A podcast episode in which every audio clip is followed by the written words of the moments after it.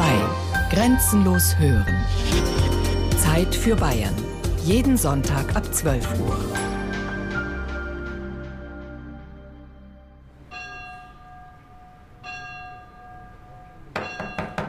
Öffnen Sie das Tor! Im Namen seiner Durchlauf des Kurfürsten von Bayern!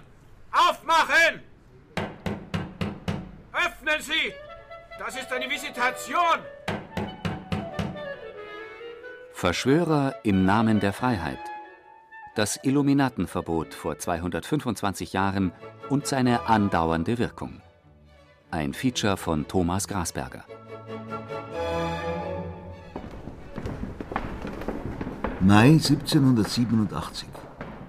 Dunkle Wolken ziehen über Schloss Sandersdorf, als die bayerische Obrigkeit wie ein Blitz zuschlägt. Unverhofft und gnadenlos. Der letzte große Streich gegen die Verschwörerbande soll es werden. Denn Sandersdorf, knapp 30 Kilometer nordöstlich von Ingolstadt, auf einer Bergzunge über dem malerischen Schambachtal gelegen, ist ein Illuminatennest, sagt man am Hof in München. Auf Befehl seiner kurfürstlichen Durchlaucht Karl Theodor stürmen die Hofräte Engel und von Stock mit ihren Beamten das Schloss. Mit dem Frieden ist es vorbei. Visitation ist angesagt, Hausdurchsuchung. Schlossherr Baron Thomas de Bassus ist nicht auf Sandersdorf, er weilt auf seinen Besitzungen in Graubünden.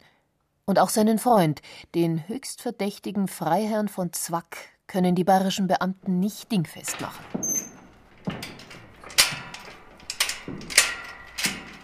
Also beginnen Sie erst einmal damit, das Schloss auf den Kopf zu stellen. Ihr Auftrag? Alles beschlagnahmen, was nach Illuminatismus riecht oder sonst wie verdächtig ist.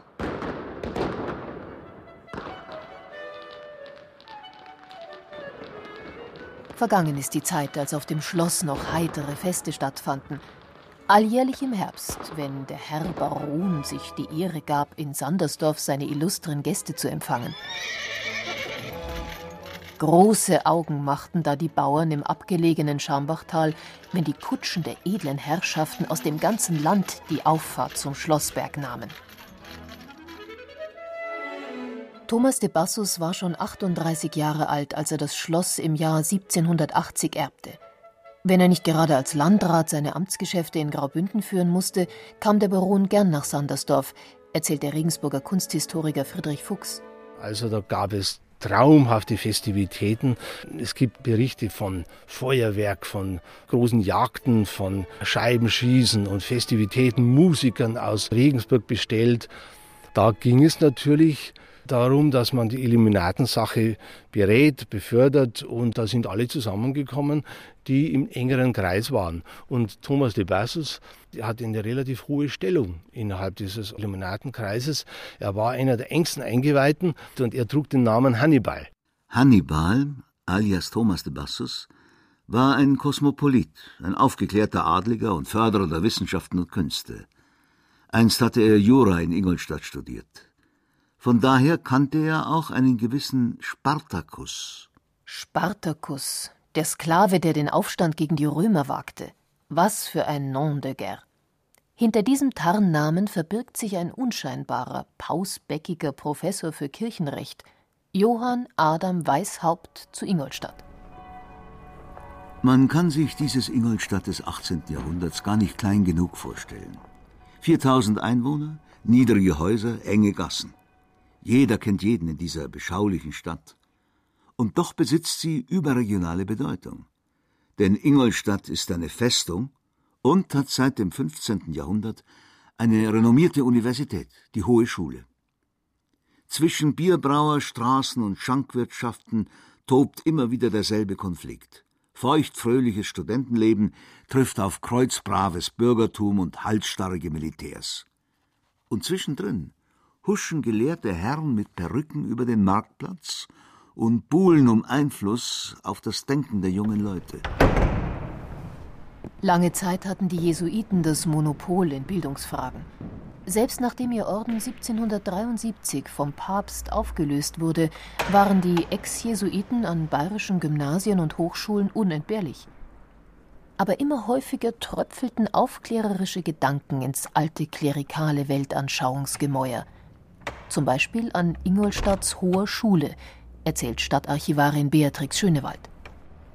Wir stehen hier direkt vor der Hohen Schule und der Kampf um die jungen Leute, den haben die Jesuiten ja teilweise gewonnen mit dem Gymnasium, mit der Artistenfakultät und der Theologischen Fakultät ist es ihnen gelungen, im Bereich der Medizin überhaupt nicht und auch bei den Juristen nicht. Das heißt, es war so eine Art Pattsituation.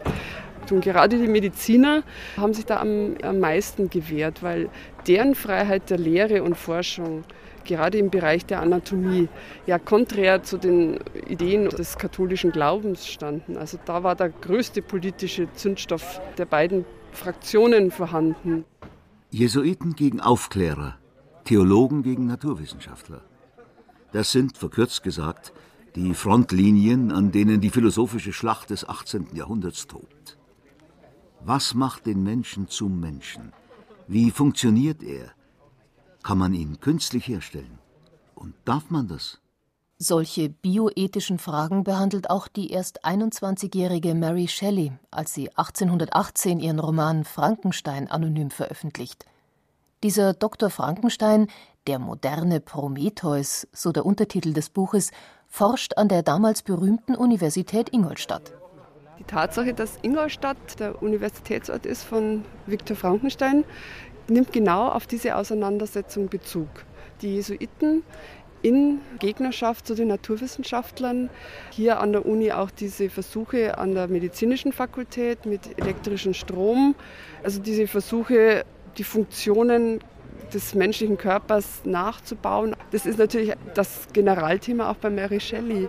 Inwieweit kann ich einen Menschen erschaffen? Was brauche ich dazu? Und das sind natürlich diese Konflikte hier besonders bildlich gewesen. Einen neuen Menschen wollte auch Adam Weishaupt erschaffen. Nicht medizinisch-biologisch, aber moralisch. Als der Professor für Kirchenrecht am 1. Mai 1776 mit fünf seiner Studenten einen kleinen Geheimbund gründet, bezeichnen sie sich anfangs als Perfektibilisten, denn ihr Ziel war die Vervollkommnung des Menschen. Später sollten sie sich dann Illuminaten nennen. Professorensohn Adam Weishaupt, geboren am 6. Februar 1748 in Ingolstadt, geht bei den Jesuiten zur Schule. Er schätzt ihre Methoden, die klerikalen Ziele aber sind ihm bald schon verhasst.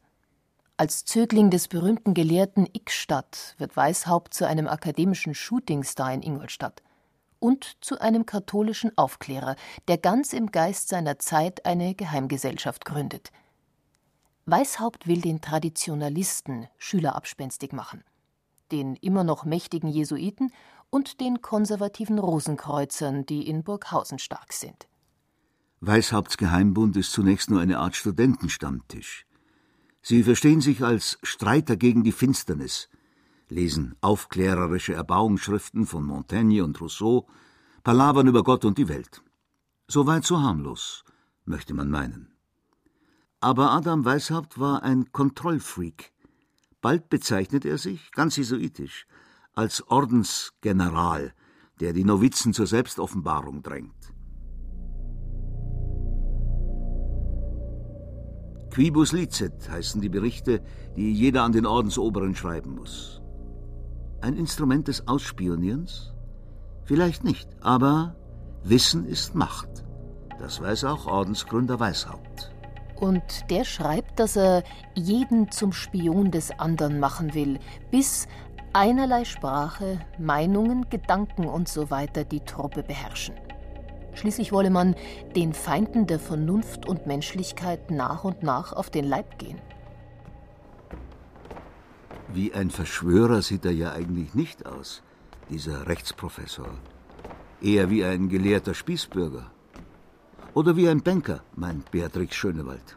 Ich glaube, er ist ein sehr introvertierter Mensch gewesen, einer aber, der so missionarisch äh, angehaucht durchaus auch Menschen auf die Nerven gehen konnte einer, der nichts preisgibt, aber alles von anderen verlangt. Fast ein moderner Zug. Ich würde ihn heute als Banker umschreiben.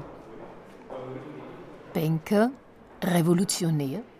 Oder doch eher Monsterfabrikant aller Dr. Frankenstein? Vielleicht ja alles zusammen. Wer war dieser Adam Weishaupt? Historiker Eberhard Weiß, ein Fachmann für das 18. Jahrhundert und die Montgelat-Zeit. Er war ungeheuer machthungrig und er versprach seinen Anhängern fortschreitende Offenbarungen durch Mysterien, Mysterienschriften. Die Leute sollten langsam auf das System eingestellt werden. Auch die Geistlichen sollten erst allmählich merken, dass die christliche Religion abgeschafft werden sollte. Zunächst aber sollte ein gegenteiliger Eindruck erweckt werden. Weishaupt war ein großer Egoist, es war alles auf ihn zugeschnitten. 10. März 1778. Adam Weishaupt alias Spartacus an Franz Xaver von Zwack alias Cato. Sie können also wohl denken, dass wir es mit dem Pedantismo, mit öffentlichen Schulen, Erziehung, Intoleranz, Theologie und Staatsverfassung werden zu tun haben. Dazu kann ich die Leute nicht brauchen, wie sie sind, sondern ich muss sie mir erst bilden. Anzuwerben sind tugendhafte Männer zwischen 18 und 30 Jahren. Juden, Heiden, Weibspersonen, Mönche und Mitglieder anderer geheimer Orden sind ausgeschlossen. Neue Mitglieder werden in mehreren Gesprächen langsam zur Erkenntnis geführt. Lektüretipps sind zu geben. Man prüfe den Neuling, bevor ihm ein Revers, eine schriftliche Beitrittserklärung vorgelegt wird. Ich, Entgesetzter, verpflichte mich bei meiner Ehr und gutem Namen, weder durch Worte, Zeichen, Blicke etc. jemals das Geringste zu offenbaren, es mag nun solche meine Aufnahme zustande kommen oder nicht. Klingt eher nach Sekte. Ist aber ein typischer Geheimbund seiner Zeit, sagt Historiker Hermann Schüttler. Elitär und hierarchisch. Schüttler ist Mitarbeiter an einem Forschungsprojekt der Universität Halle, das die Edition der Illuminaten-Korrespondenz zum Ziel hat. Ein erster Band mit Originaldokumenten des Ordens erschien im Jahr 2005. Weitere Bände sind in Vorbereitung. Die Struktur der Illuminaten, sagt Schüttler, sei heute weitgehend bekannt. Es gab eine Hierarchie in diesem Orden, vom einfachen Mitglied bis hin zu Weißhaupt in verschiedenen Stufen. Und die höchsten Grade, wie die das damals nannten, die höchsten Ordensschriften, die höchsten Instruktionen, die von Weißhaupt verfasst wurden, die waren nur einer handverlesenen Truppe bekannt geworden. Insofern ist es richtig, dass die einfachen Mitglieder immer leicht sagen konnten, das haben wir nicht gewusst.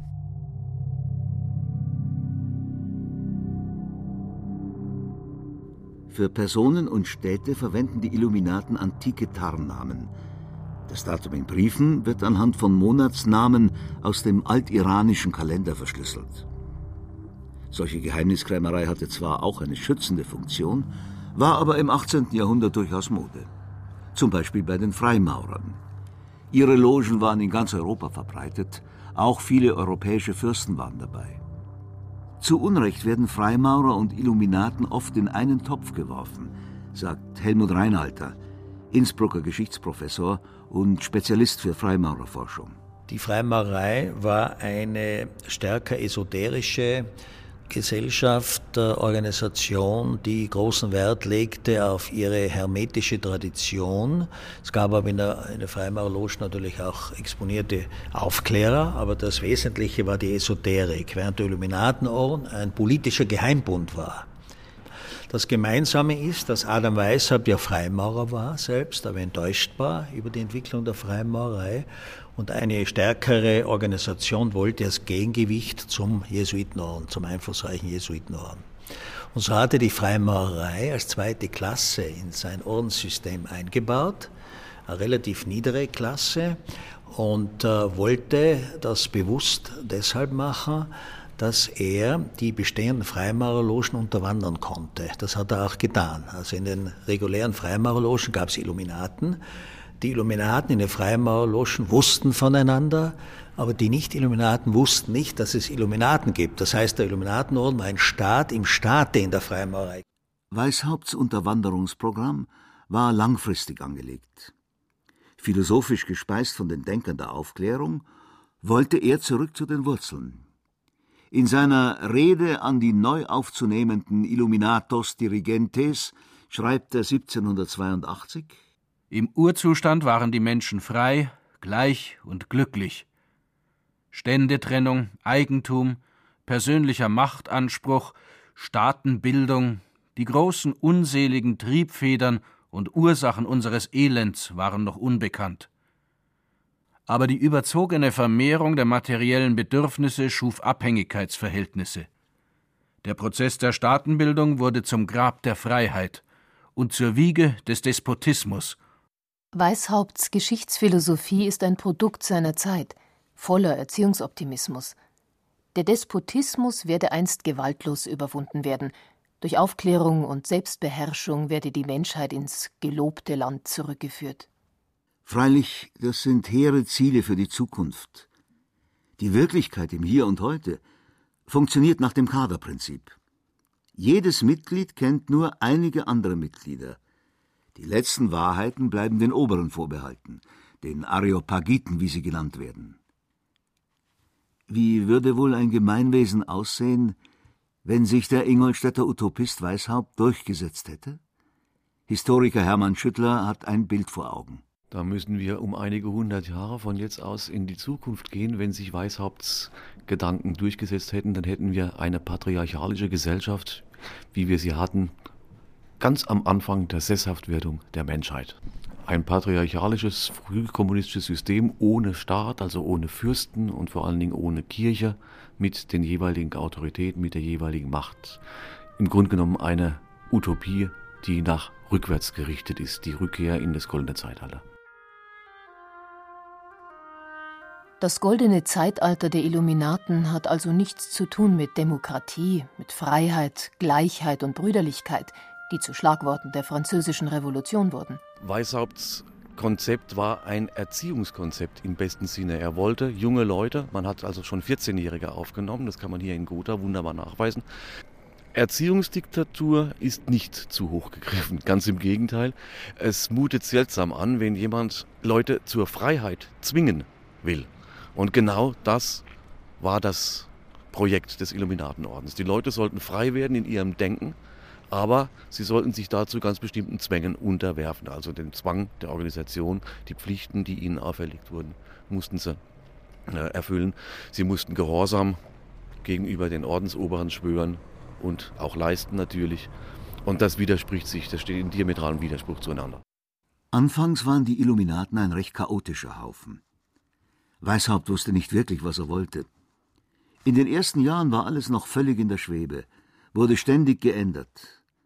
Das Work in Progress, eine geistige und organisatorische Dauerbaustelle des Kopfmenschen Weishaupt. Das System, das ich mir bishero von dem Illuminatenorden gemacht, kann wohl sein, dass ich es morgen oder irgend zu einer Zeit abändere. Der Wendepunkt kommt erst nach 1780 als Freiherr Adolf von Knigge zum Orden stößt. Dieser adlige Tatmensch sorgt für einen unglaublichen Mitgliederzuwachs in kurzer Zeit. Die Sache bekommt mit einem Mal politischen Zug. Der Mann, den wir heute nur noch als Anstandsapostel kennen, ist ein revolutionärer Geist und ein unermüdlicher Strippenzieher. Philo, so Knigges Tarnname, kommt von der Freimaurerei her kennt Gott und die Welt und will die Illuminaten zugunsten freimaurerischer Zwecke reformieren.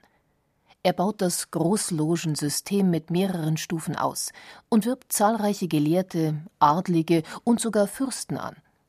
Knicke wirkt weit über Bayerns Grenzen hinaus, bis Mainz, Göttingen, Hannover, ja sogar bis Wien.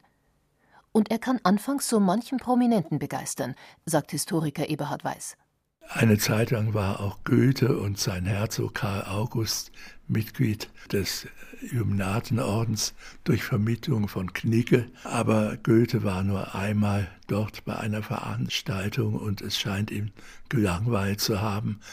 Und sie haben kurze Zeit erwogen, Weishaupt als Professor nach Jena zu berufen, aber äh, das haben sie dann fallen lassen, weil sie Weishaupt doch nicht getraut haben.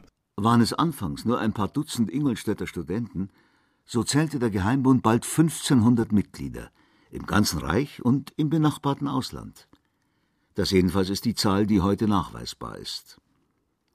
Ein wichtiges Zentrum des Akademikerbundes, sagt Helmut Reinalter, war München, im Geheimjargon der Illuminaten Athen genannt. Da gab es also eine Loge, Theodor zum Guten Rat, das war die Pflanzschule des Illuminatenordens. Also hier sind Illuminaten herangezogen worden. Nicht?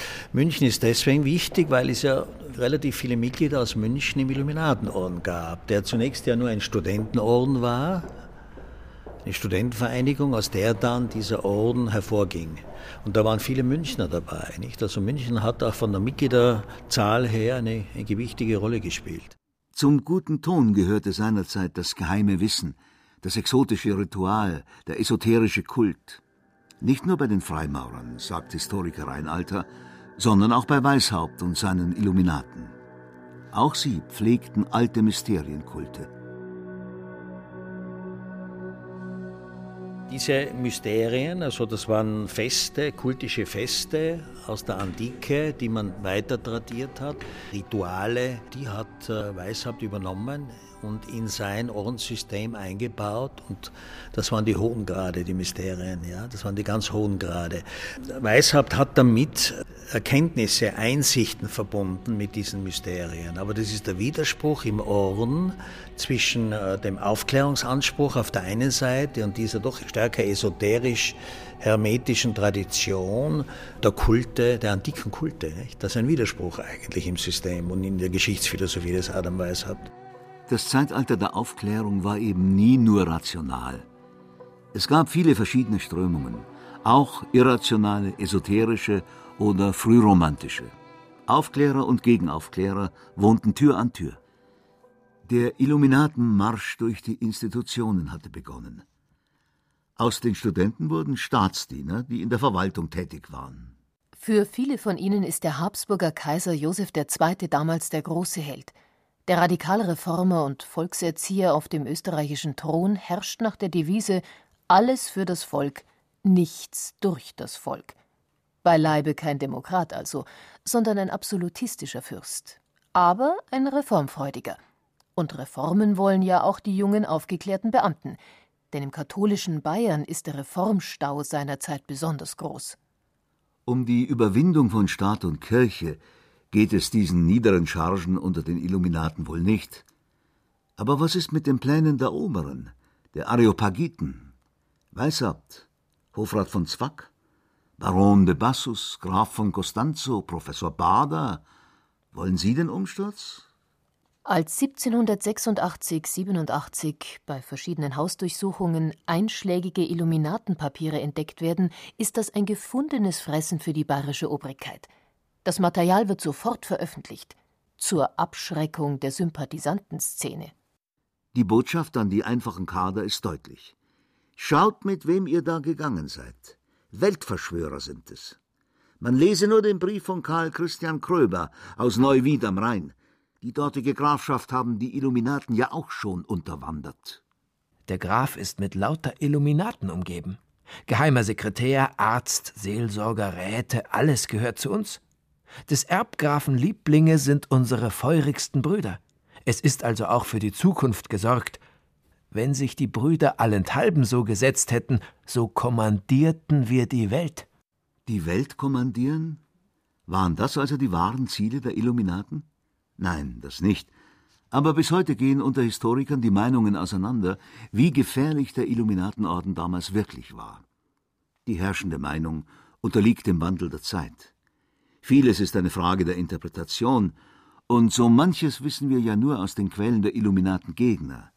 Nur im Fall Bayerns, da sind sich die Fachleute weitgehend einig. Überall im Land saßen Illuminaten. Nicht nur in Ingolstadt und München, sondern auch in Freising, Eichstätt, Passau, Landshut, Burghausen, Straubing, Augsburg, Regensburg. Viele Professoren und Studenten waren darunter, aber auch Beamte und Adlige, Geistliche und Offiziere, Katholiken, ja sogar Atheisten. 1781, 82 ist Altbayern zweifelsohne unterwandert von den Aufklärern, sagt Helmut Reinhalter.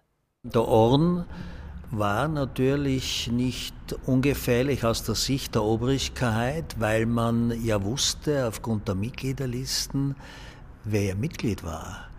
Und äh, Sie wissen ja, dass kein geringerer als Montgelat Mitglied war. Nicht? Er hat zwar später das versucht, alles zu vernebeln, aus verständlichen Gründen, aber er war ein, einfach ein, ein sehr einflussreicher Illuminat gewesen. Aber ich könnte noch andere Namen nennen. Das war natürlich nicht ungefährlich, ja, aus der Sicht der Verfolger des Illuminatenordens. Der junge Montgelat ist seinerzeit Mitglied des Bayerischen Zensurkollegiums. Und das besteht überwiegend aus Illuminaten und Aufklärern. Lang hat es gedauert, bis der arme Kurfürst Karl Theodor das gemerkt hat. Die Situation in Bayern, also in Altbayern selbst, dort war es dann tatsächlich so, dass sich Kurfürst Karl Theodor von Illuminaten regelrecht umzingelt gesehen hat. Die Räte seiner Regierung, die Domkapitel, die Armee, alles war von Illuminaten durchsetzt. Das war tatsächlich so. Und das war der Hauptgrund für die Verfolgung in Bayern, für die Auflösung des Ordens dann kurze Zeit später. Denn der Gegenwind der Reaktion fängt bald kräftig an zu blasen.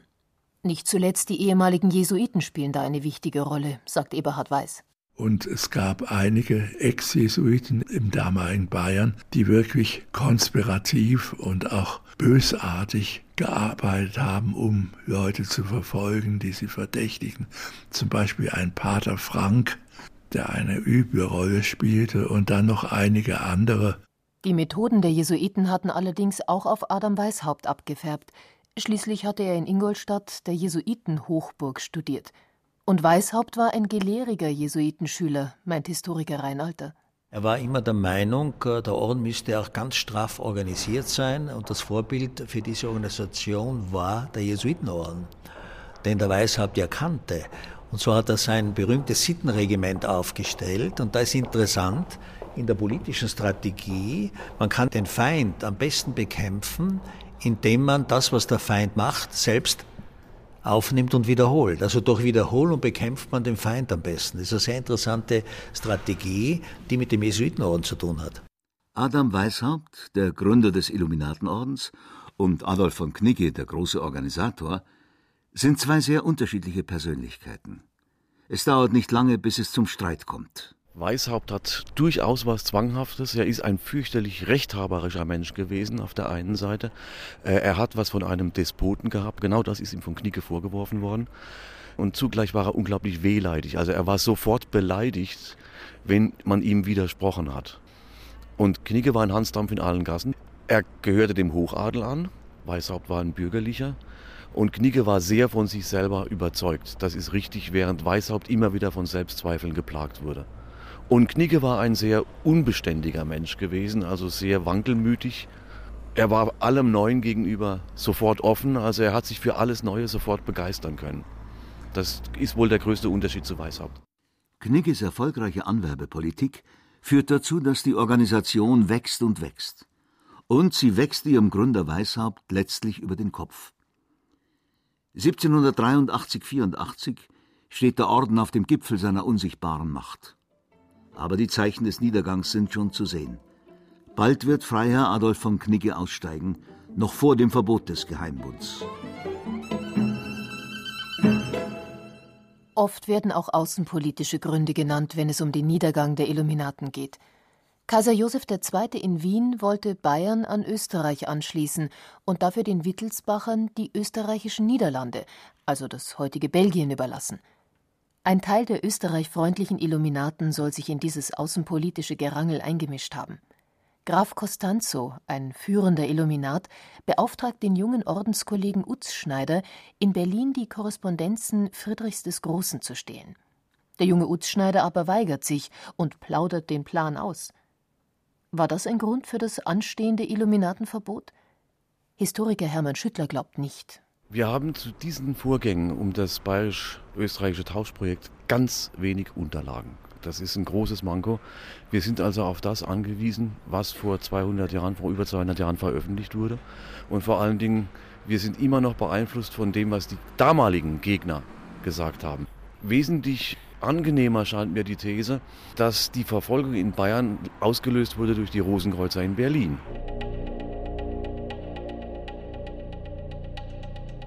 Die Gold- und Rosenkreuzer, Anhänger eines mystischen Christentums auf esoterisch-alchemistischen Pfaden, sind die konservativen Gegenspieler der Illuminaten. Als 1782 der Wilhelmsbader Freimaurerkonvent tagt, wollen die Rosenkreuzer das Erbe der in Auflösung befindlichen Freimaurer antreten. Zu jener Zeit wird auch die geheime Existenz der Illuminaten bekannt, weil Freiherr von Knigge plaudert und der Logenmeister Bader im Suff die Ordensgeheimnisse Weißhaupts zum Besten gibt.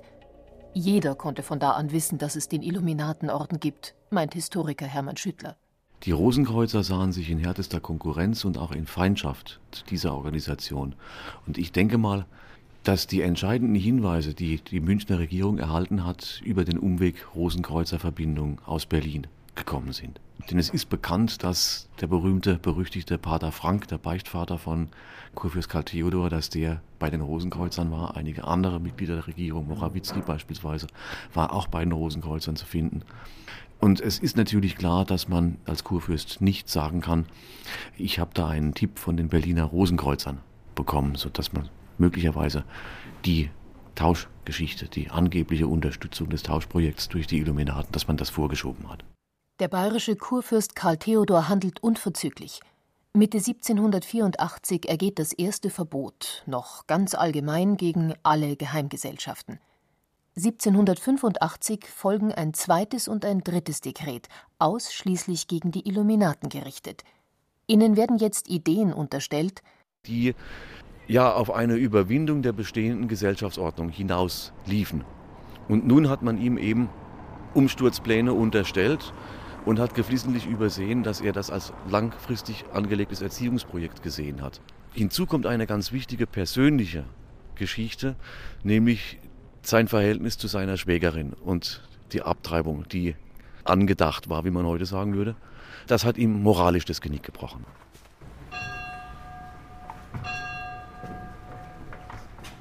Diese persönliche Tragödie ereignet sich auf Schloss Sandersdorf.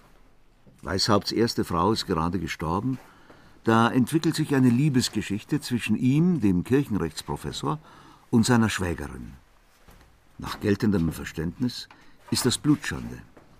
Weishaupt und seine Geliebte fliehen nach Schloss Sandersdorf, um dem Klatsch im kleinen Ingolstadt zu entgehen. Sie beantragen einen Dispens beim Papst, der eine neue Heirat ermöglichen soll. Während das Paar auf die Erlaubnis wartet, wird die Schwägerin schwanger.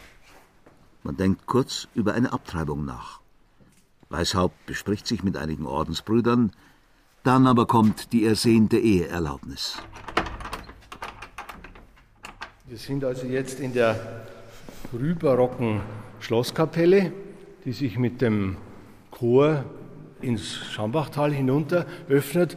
Das ist eben die Kapelle nun, in der der Professor Weishaupt, der Begründer des Illuminatenordens, geheiratet hat, kurz vor Weihnachten 1783, in Gegenwart seines Freundes, des Schlossherrn Thomas de Bassus. Trotz der legalen Heirat wird die Schwägerinnenaffäre Weishaupt später zum Vorwurf gemacht. Kindsmörder und Umstürzler wird man ihn heißen. Das kurfürstliche Illuminatenverbot jedenfalls wirkt. Mehr als 100 Personen werden verhört und angeklagt. Weishaupt flieht, um seiner Verhaftung zu entgehen, in die freie Reichsstadt Regensburg. Aber die Großwetterlage ist nicht günstig für die Illuminaten. Weishaupt bekommt in Regensburg Besuch von einem Kurier seines Ordens, dem Erdinger Priester und Benefiziat Johann Jakob Lanz. 20. Juli 1785. Weishaupt und Lanz gehen vor den Toren Regensburg spazieren. Ganz plötzlich zieht ein Gewitter auf. Der Pfarrer wird unmittelbar neben Weishaupt vom Blitz erschlagen. Ausgerechnet jener Jakob Lanz, der sich zu Lebzeiten mit der Erfindung des Blitzableiters beschäftigt hatte. Der Ironie des Schicksals folgt alsbald der Hohn der Klerikalen, die den Blitzschlag als gerechte Strafe des Herrn zu erkennen glauben. Gott, der nicht freveln lässt, dem Spötter sind zuwider, schlägt Priester, Maurer und Philosophen nieder. Hier liegen alle drei in einem Mann beisammen. Der Donner schlug ihn tot und Lanz war dessen Namen. Schwerer als jesuitischer Spott und schlechte Reime wiegt die Tatsache, dass die Obrigkeit beim toten Lanz Dokumente findet, die dem Illuminatenorden in Bayern endgültig den Garaus machen. Es folgen Verhöre, Verdächtigungen, Schikanen und Hausdurchsuchungen. Im Herbst 1786 zum Beispiel in Landshut bei Fiskal- und Hofkamerad Franz Xaver Zwack, Deckname Cato. Man wird fündig bei Zwack. Illuminatenkorrespondenz. Und obendrein Hinweise auf das Schloss Sandersdorf. Das ist das nächste Objekt polizeilicher Begierde im Mai 1787.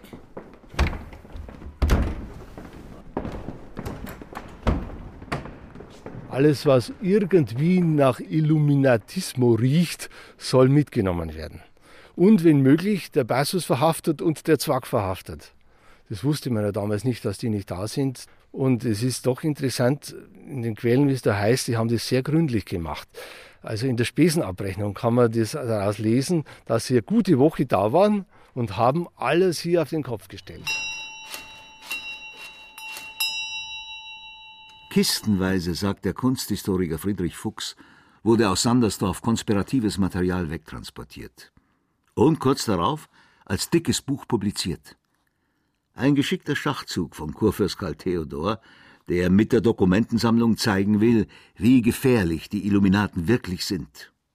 Spätestens mit der Beschlagnahmung der Schriften von Weishaupt auf Schloss Sandersdorf wurde klar, dass dieser Orden einige radikale Ansichten vertrat.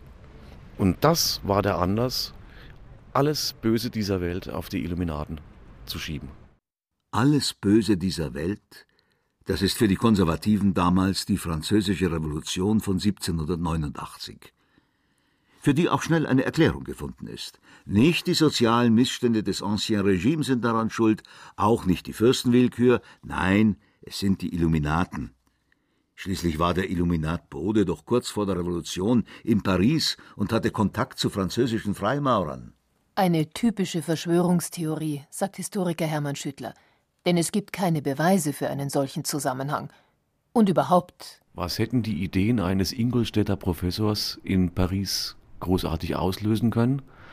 Denn äh, Weishaupt hat seine Gedanken ja zum Teil auch aus den Schriften der radikalen französischen Aufklärer gewonnen. Also das wäre ein Reimport gewesen. Und es ist also nicht anzunehmen, dass Weishaupts Gedanken, wenn Bode sie im Gepäck hatte, dass Weishaupts Gedanken irgendeinen Beitrag geleistet hätten zur französischen Revolution.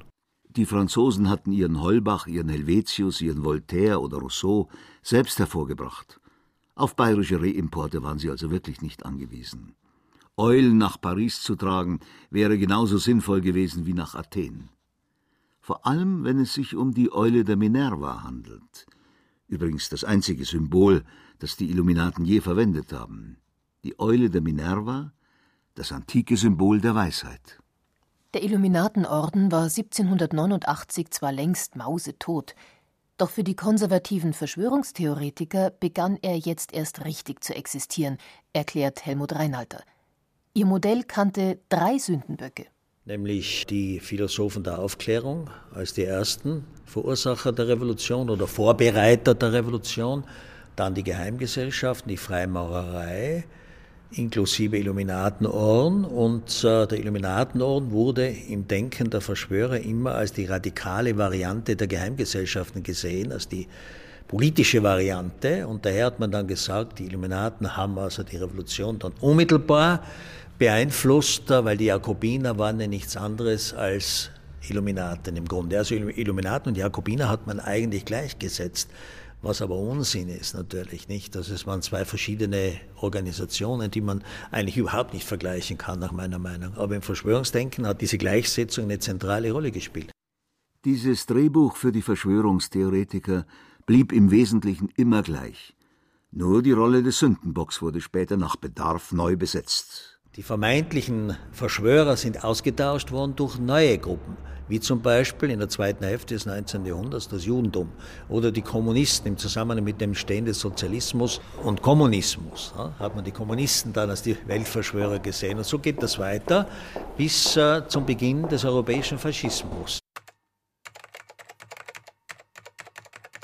Freimaurer, Juden, Illuminaten, Schaut man heute ins Internet, stößt man immer noch auf die gleichen Strickmuster, die die große Weltverschwörung erklären sollen. Egal ob Börsencrash oder 9-11, ob Strahlenwaffen oder Golfkrieg, Schnell werden abenteuerliche Erklärungen gefunden, die gar nicht abwegig genug sein können. Nur ein Mausklick und binnen Sekunden hat man Tausende von Lesern. Das Internet macht's möglich. Im geheimnissüchtigen 18. Jahrhundert waren Verschwörungstheorien noch den Gelehrten vorbehalten. Jesuiten verdächtigten Freimaurer, Aufklärer verdächtigten Jesuiten, Rosenkreuzer verdächtigten Illuminaten und so weiter. Heute ist das Verschwörungsdenken demokratisiert. Jeder darf im Chatroom seinen Beitrag zur Theorie leisten, und sei er noch so verschroben. Kostprobe gefällig? Die größte Verschwörung seitens der Regierungen ist ihre Behauptung, es gebe keine Verschwörungen der Regierungen. Wer Zweifel hegt, dass Regierungen zu solch weltumspannenden Verschwörungen in der Lage sind, wo sie doch schon ihre liebe Mühe haben, sich bei regionalen Rauchverboten einig zu werden, der ist in den Augen der Verschwörungstheoretiker vermutlich auch schon Teil der Verschwörung. Klar, was sind schon Fakten, wenn die Fiktion so wunderbar aufgeht? Das Geheimnis und sein Krämer heißt das alte Spiel. Der Verdacht ist darin die Leibwährung, die Verdächtigung bare Münze. Und die unterstellte Verschwörung ist der stets ungedeckte Scheck, mit dem das Publikum versorgt wird. Selbst wenn er nie zur Auszahlung kommt, Zinsen wirft er allemal ab, denn irgendwas bleibt bekanntlich immer hängen. Die Logik des Verschwörungsdenkens ist letztlich nicht zu widerlegen, ein geschlossenes System. Und wer würde schon bestreiten, dass es manchmal echte Komplotte gibt?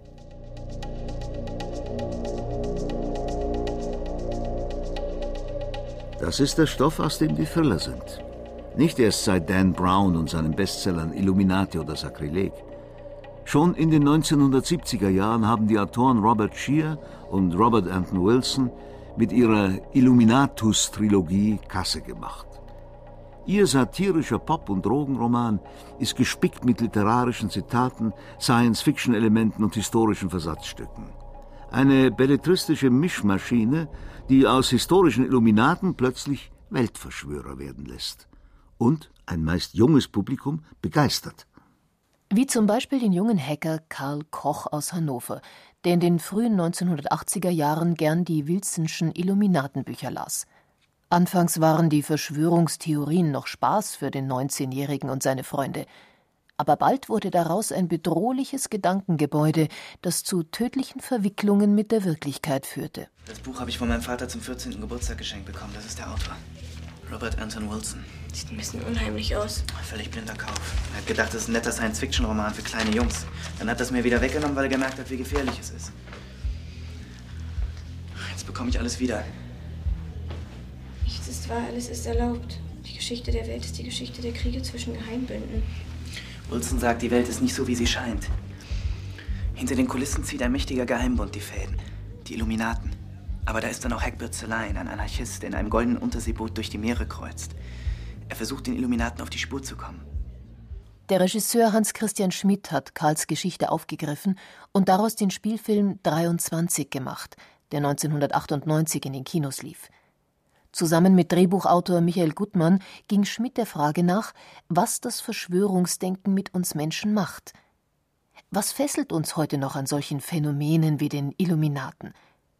Es ist das Geheimnis, meint Michael Gutmann, und der uralte Wunsch, solch ein Geheimnis zu lüften, um die komplexe Welt zu erklären. Erstens äh, ist es interessant, Gruppen zu beschreiben, die sich äh, abschotten und die ihre Codes haben, ihre geheimen Verständigungsformen, die Rituale pflegen, die äh, eigen sind und die vielleicht auch ein Aufnahmeritual haben, also wie man sich äh, beweisen muss, um da reinzukommen. Das ist auch ein interessanter Moment in der Geschichte oder im Drehbuch. Es kann sehr gut sein, dass diese Geschichten letztlich ein bescheidener Erklärungsversuch sind dafür, wie unsere Welt wirklich funktioniert. Und das bleiben immer bescheidene Erklärungsversuche, weil sie oft zu simpel sind. Einer der Zeugen in der Recherche für den Film 23, der war felsenfest überzeugt, dass in der Schweiz äh, sich da immer so ein Club trifft von Kapuzenträgern und dann in so einem Kreis äh, ihre Beschlüsse fassen, die über unser Schicksal entscheiden in Europa. Das ist ein bisschen zu einfach gedacht. Das sind möglicherweise Ersatzerklärungen, die da geschaffen werden, weil die einfacher zu fassen sind und weil man überfordert ist, damit äh, jeden Tag vier Zeitungen zu lesen. Verschwörungstheorien funktionieren in zwei Richtungen. Einerseits vereinfachen sie die Welt, etwa bei der Frage Wer war's? Da geben sie ganz simple Antworten. Andererseits aber entwerfen sie komplizierte Erklärungen, ja abenteuerliche Konstruktionen und malen damit in bunten Farben das aus, worüber wir, bei Lichte betrachtet, gar nichts wissen. Aber die Tatsache, dass es immer wieder auch wirkliche Komplotte gibt, spielt den Verschwörungsfans in die Hände. Zwingend notwendig sind solche Beweise für sie allerdings nie. Alles ist denkbar. Also wird es auch gedacht. Die Weltverschwörer heißt das jüngste Buch des Innsbrucker Historikers Helmut Reinalter. Es ist die Antwort des Wissenschaftlers auf all die kursierenden Theorien, die eine geheime Verschwörung wittern. Sei es durch die Mächtigen der Welt, das Großkapital, die Männer hinter dem Dollar, den Vatikan, den Mossad oder wen auch immer. Die Weltverschwörer gibt es nicht. Es gibt keine geheimen Oberen. Das wird zwar immer von Gegnern behauptet, auch die Verschwörungstheoretiker behaupten das, dass es geheime Obere gibt, die die Welt beherrschen. Ich habe sie nicht gefunden, trotz intensivster Recherchen. Die gibt es nicht. Das sind Erfindungen, das sind Fiktionen. Damit begründet man aber dann auch Verschwörungstheorien. Fälschlicherweise nicht. Dass es äh, Lobbys gibt, das wissen wir. Da, da braucht man, glaube ich, gar nicht drüber diskutieren. Aber deren Einfluss sollte man auch nicht überschätzen. Man darf ihn nicht unterschätzen, aber auch nicht überschätzen. Und die Überschätzung ist ja eigentlich die Weltherrschaft, die Weltregierung, nicht, die es aber in Wirklichkeit nicht gibt. Verschwörungsdenken ist uralt. Und der Grad zwischen reiner Paranoia und der Aufdeckung einer echten Konspiration war wohl schon immer sehr schmal. Oft genug stecken hinter solchen Theorien freilich Projektionen. Wer anderen eine Weltverschwörung unterstellt, hat vermutlich selbst konspirative Pläne. Man denke nur an Hitler, der den Juden das unterstellte, was er selbst anstrebte die Weltherrschaft. Aber warum sind es bis heute immer wieder die Illuminaten, die als Projektionsfläche für solche Theorien herhalten müssen? Weil der Illuminatenorden natürlich nicht frei war von konspirativen Zügen.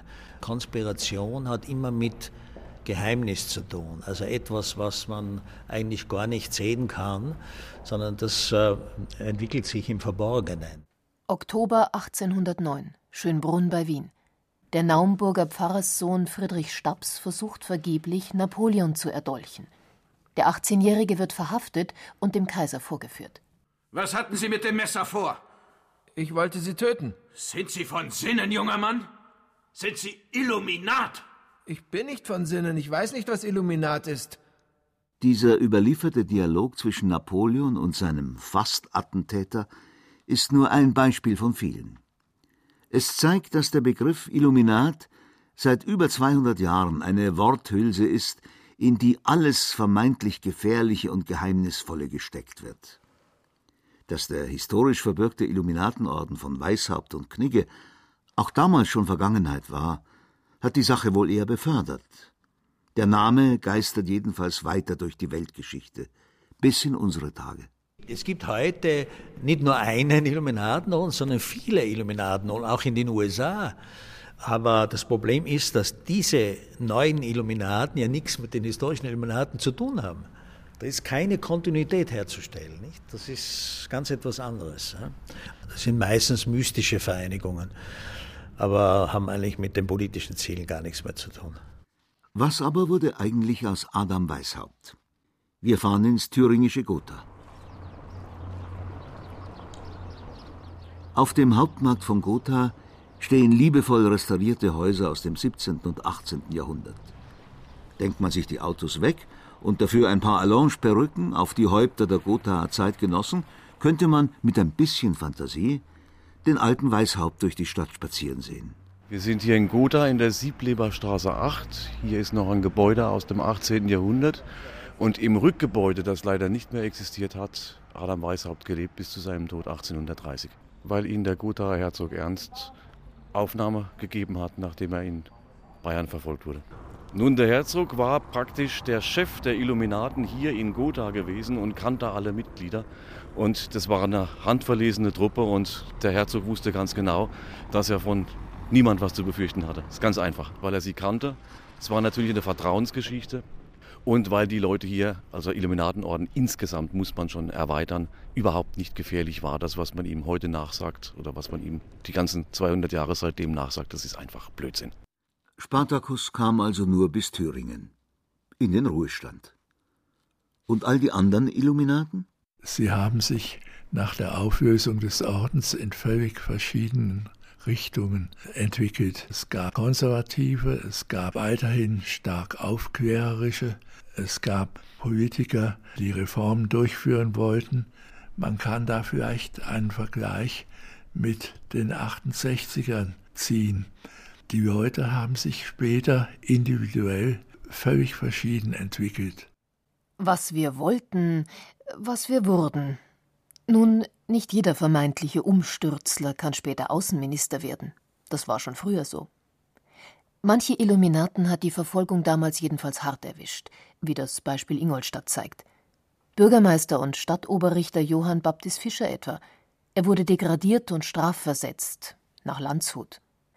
Oder Kanonikus Johann Baptist Hertel, der Kassenwart der Illuminaten. Er saß ein Jahr lang in München im Gefängnis.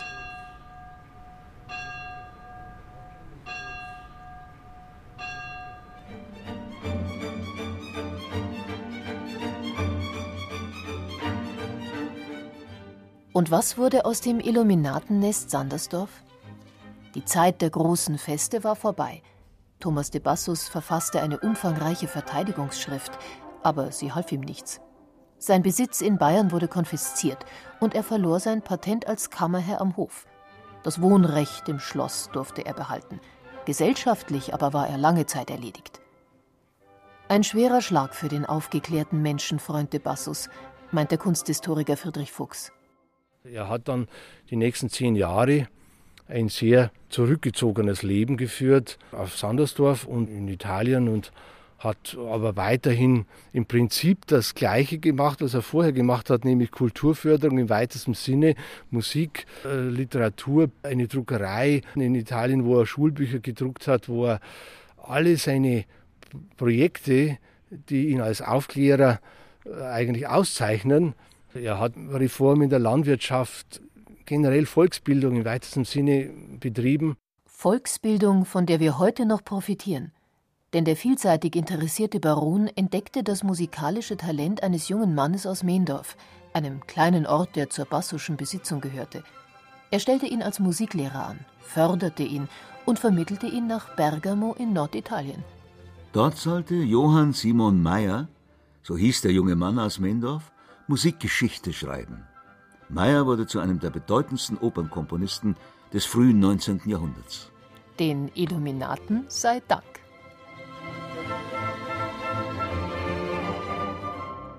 Verschwörer im Namen der Freiheit. Das Illuminatenverbot vor 225 Jahren und seine andauernde Wirkung. In Zeit für Bayern hörten Sie ein Feature von Thomas Grasberger. Es sprachen Julia Fischer, Wolf Euber, Andreas Borcherding und Burchard Dabinus. Studiotechnik Birgit Vetter, Redaktion Gerald Huber